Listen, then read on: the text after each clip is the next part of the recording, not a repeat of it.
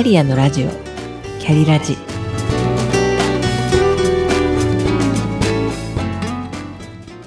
この番組はキャリアもプライベートも充実させて輝きたいと思っているけれど頑張りすぎなあなたへしなやかに今を生きるヒントになればという思いで配信しています。聞くカウンセリング番組です。お疲れ様です。キャリアコンサルタントの香りです。今日は新たな試みで聞く読書にチャレンジしてみようと思います。本日朗読するのは2001年のセンター試験に全文が出題されたこともある江国香織さんの「リューク」という作品です。それではお聴きください。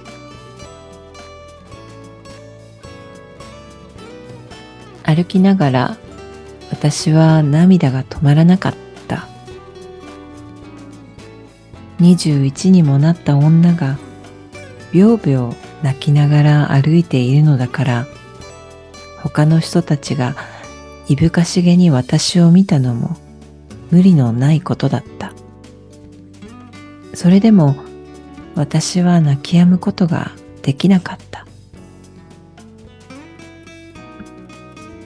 デュークが死んだ。私のデュークが死んでしまった。私は悲しみでいっぱいだった。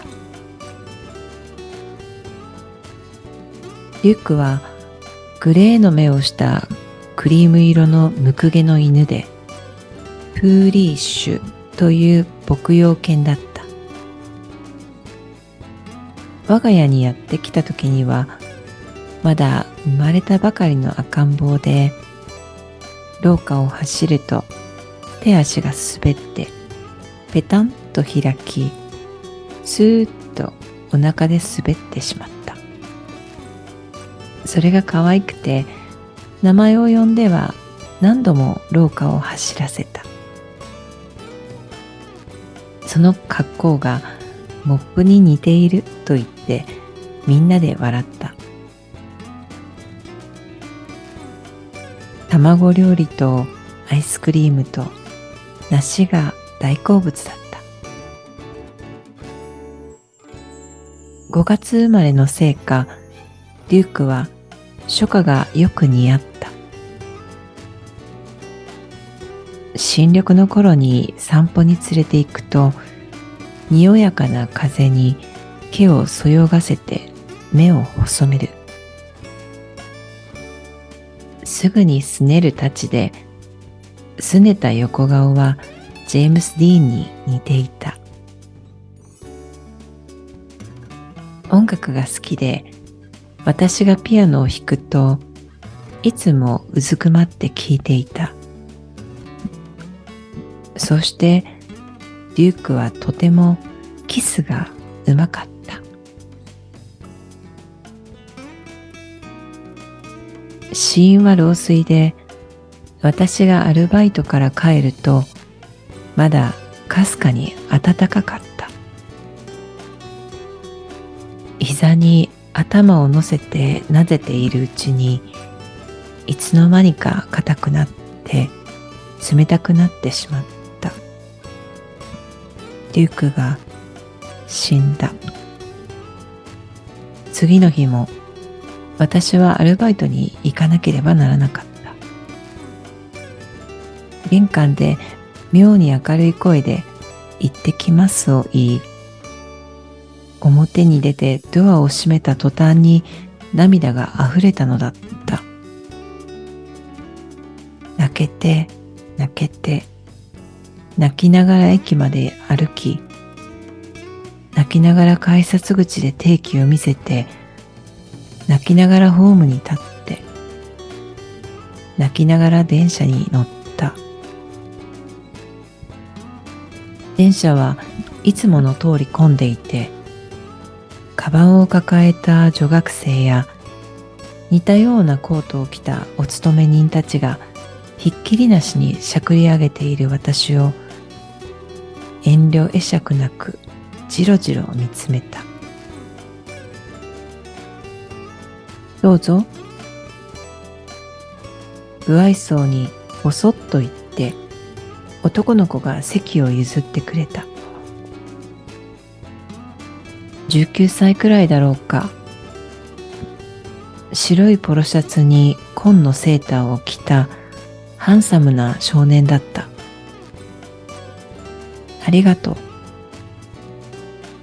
蚊の鳴くような涙声でようやく一言お礼を言って私は座席に腰掛けた。少年は私の前に立ち私の泣き顔をじっと見ている。深い目の色だった。私は少年の視線にいすくめられて、なんだか動けないような気がした。そしていつの間にか泣き止んでいた。私の降りた駅で少年も降り、私の乗り換えた電車に少年も乗り、終点の渋谷までずっと一緒だった。どうしたの？とも、大丈夫？とも聞かなかったけれど、少年はずっと私のそばにいて、満員電車の雑踏からさりげなく私をかばってくれていた。少しずつ私は気持ちが落ち着いてきた。コーヒーご馳走させて。電車から降りると私は少年に言った。12月の街は慌ただしく人が行き来し、からっ風が吹いていた。クリスマスまでまだ2週間もあるのに、あちこちにツリーや天使が飾られ、ビルには歳末大売り出しの垂れ幕がかかっていた。喫茶店に入ると、少年はメニューをちらっと見て、朝ごはんまだなんだ。オムレツ頼んでもいい？と聞いた。私がどうぞ？と答えると嬉しそうにニコッと笑った公衆電話からアルバイト先に電話をして風邪をひいたので休ませていただきますと言っていたのを聞いていたと見えて私がテーブルに戻るとじゃあ今日は一日暇なんだ少年はぶっきらぼうに言った。喫茶店を出ると私たちは坂を登った。坂の上にいいところがあると少年が言ったのだ。ここ。彼が指さしたのはブルだった。冗談じゃないわ。この寒いのに。温水だから平気だよ。水着持ってないもの。買えばいい。自慢ではないけれど、私は泳げない。嫌よ、プールなんて。泳げないの？少年がさもおかしそうな目をしたので、私は尺になり、黙ったまま財布から300円出して入場券を買ってしまった。12月の、しかも朝っぱらからプールに入るような水郷は私たちのほか誰もいなかった。おかげでその広々としたプールを二人で独占してしまえた少年はキビキビと準備体操を済ませてしなやかに水に飛び込んだ彼は魚のように上手に泳いだ。プールの人工的な青もカルキの匂いも反響する水音も私にはとても懐かしかった。プールなど一体何年ぶりだろう。ゆっくり水に入ると体がゆらゆらして見える。突然ぐんと前に引っ張られほとんど転ぶようにうつ伏せになって私は前に進んでいた。まるで誰かが私の頭を糸で引っ張ってでもいるように私はどんどん泳いでいた。スッと糸を引く力が弱まった。慌てて立ち上がって顔を拭くともうプールの真ん中だった。3メートルほど先に少年が立っていて私の顔を見てにっこり笑った。私は泳ぐって気持ちのいいことだったんだなと思った。少年も私も一言も言わずに泳ぎ回り少年が上がろうかと言った時には壁の時計はお昼を指していた。プールを出ると私たちはアイスクリームを買って食べながら歩いた。泳いだ後の疲れも心地よくアイスクリームの甘さは舌に嬉しかった。この辺りは少し歩くと閑静な住宅地で駅の周りの喧騒が嘘のようだった。私の横を歩いている少年は背が高く端正な顔立ちで私は思わずドキドキしてしまった。晴れた真昼の冬の匂いがした。地下鉄に乗って私たちは銀座に出た。今度は私がいいところを教えてあげる番だった。裏通りを15分も歩くと小さな美術館がある。目立たないけれどこじんまりとしたいい美術館だった。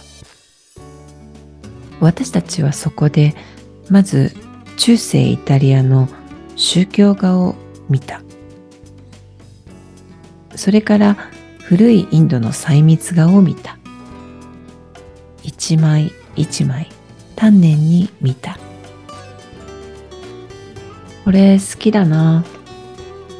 少年がそう言ったのはくすんだ緑色の象と木ばかりをモチーフにした細密画だった。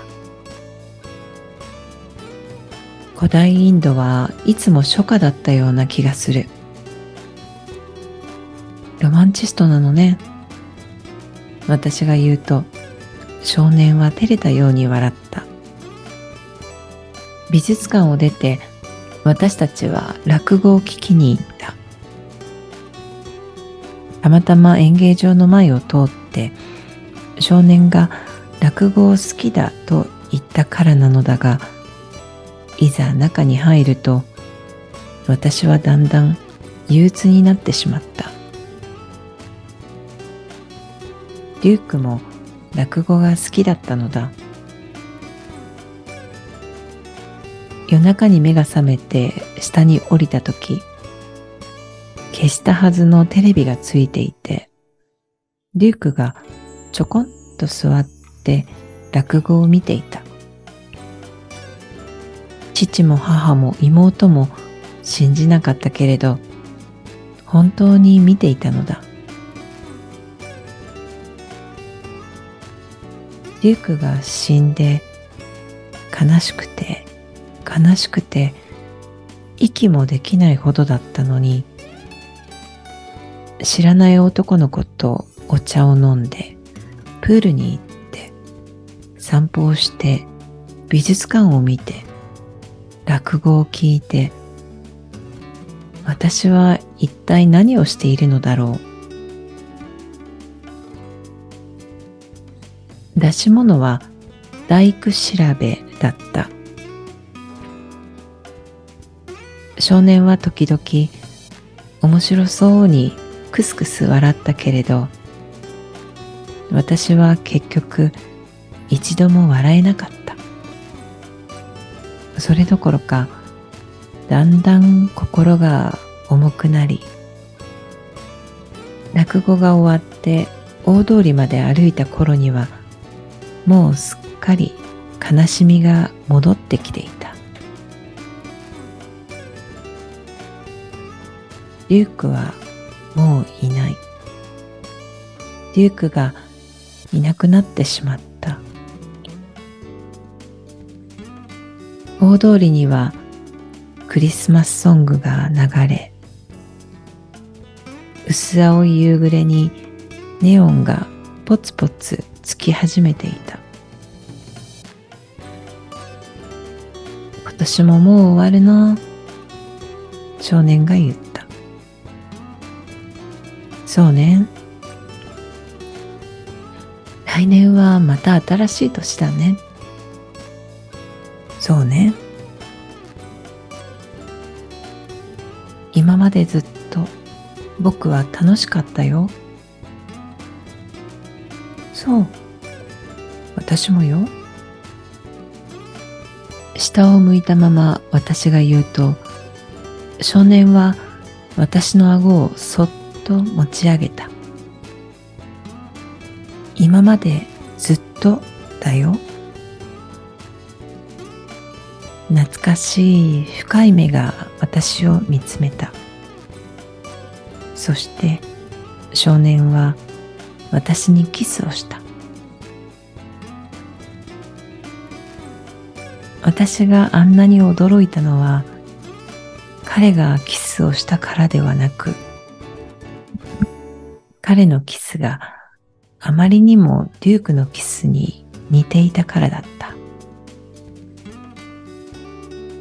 呆然として声も出せずにいる私に少年が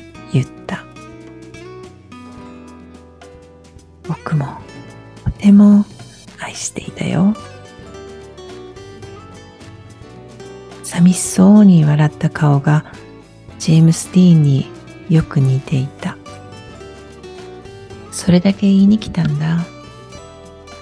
じゃあね。元気で。そう言うと青信号の点滅している横断歩道に素早く飛び出し少年はかけていってしまった。私はそこに立ち尽くしいつまでもクリスマスソングを聴いていた。銀座にゆっくりと夜が始まっていた。いかがだったでしょうか？本の挿絵は山本陽子さんが描かれたワンコの絵で。寂しげな表情でデュークが語りかけるかのような素敵な絵です。この作品がセンター試験に出題された際問題を解いていた受験生たちのすすり泣きがあちらこちらで聞こえたことがニュースになったとか。私も朗読をしながらうるっとしてしまって何度か一時停止をしながら収録していますまもなく共通テストですね受験生の皆さんは自分を信じていってらっしゃい、え今日も最後までお聴きくださりありがとうございました。よろしければぜひ感想を送ってください。それではまた。